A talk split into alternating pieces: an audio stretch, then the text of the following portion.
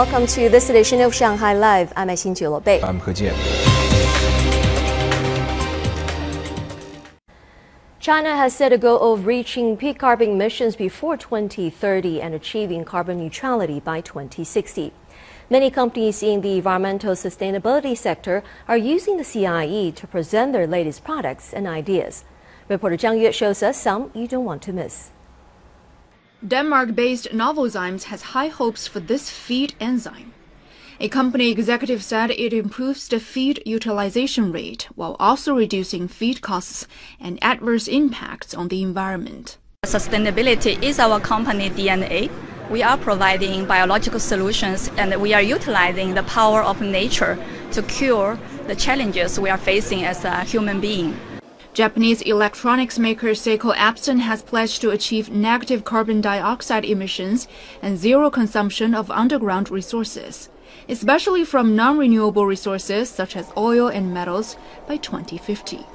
All right, I'm not at the gym. This bike is connected to a printer. The energy from pedaling provides electricity to the printer. One minute of pedaling provides enough power to print one piece of paper. The company says it reduces energy use of 80% compared to most printers. The company's Paper Lab, a dry fiber paper maker, which was at last year's fair, has been launched on the Chinese market. Volvo Trucks revealed a new flagship vehicle. The company says it improves fuel efficiency by 3% and cuts fuel consumption by 11%. Sustainability, environment, and uh, uh, caring for the people and uh, for you know the business. That's really our top priority. For European markets, uh, our market share for the electric heavy-duty trucks it's over 40 percent. So we also, you know, really look forward that we can one day, you know, bring all this technology to the Chinese market. And this electric excavator creates zero emissions with reduced energy costs, improved efficiency, and less maintenance demands. The idea of green transportation has also been adopted by Germany-based Hexagon Purus as it expands into the Chinese market with fuel cell vehicles and hydrogen cylinders. We want to make a contribution. We want to make sure that hydrogen uh, driven fuel cell electric vehicles are one additional option uh, for clean transportation on roads. Aker BioMarine, a Norwegian fishing and biotech company, claims to solve the problem of harvesting krill in both a commercially viable and environmentally friendly way with eco harvesting, a technology that brings live krill on board the boat and prevents bycatch such as birds and sea mammals every bottle will have a label, a QR code on there. You can trace back exactly what location was harvested. So that you can trace them by going to their website, you know how much we harvested and which, which location are being harvested from. And consumer goods company Unilever is promoting a new laundry capsule that it says is better for the environment because recycled industrial emissions are used instead of petroleum. The company has helped plant more than 11 square kilometers of grassland in Qinghai and surrounding areas. This is the first time the CIIE has had a special area for companies showcasing low carbon and environmental production technologies. Zhang Yue, Shanghai Live. 10 films took home a Golden Angel Award in Los Angeles at the 17th Chinese American Film Festival yesterday.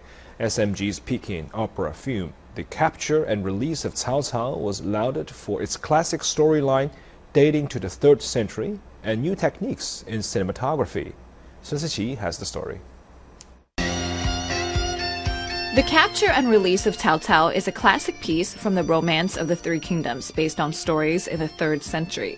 The focus is on Cao Cao, lord of the Wei Kingdom, and his vicious character on his way to defeat the other two kingdoms and rule all of China. The film was produced by Shanghai Media Group and Shanghai Jingju Theater Company. It stars the nation's leading Peking opera actor Wang Peiyu. Directed by Teng Junjie, the film was shot at 8K resolution that is 16 times higher than a regular HD film. It was the only traditional opera film among the honorees at the Chinese American Film Festival. Chinese productions A Writer's Odyssey, Cliff Walkers, and Chinese Doctors also picked up a Golden Angel Award. Sun Siqi Shanghai Live. The 26th United Nations Conference of Parties on Climate Change opened on Sunday in Glasgow, Scotland. It is the first conference after the five year review cycle under the Paris Agreement signed in 2015. Zhang Yue has more. China's special envoy for climate change Xie Zhenhua stressed that all countries should seriously honor their commitments by backing up words with deeds in a global push for climate crisis mitigation and response adaptation.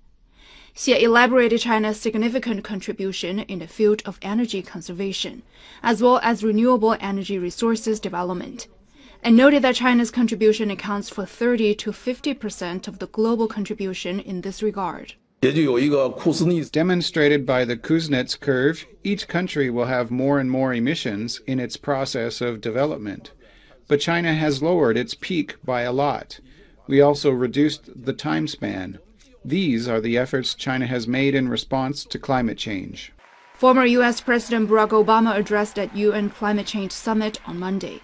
The Glasgow Summit is the former American president's first since he helped deliver the 2015 Paris Climate Accord, when nations committed to cutting fossil fuel and agricultural emissions fast enough to keep the Earth's warming below catastrophic levels.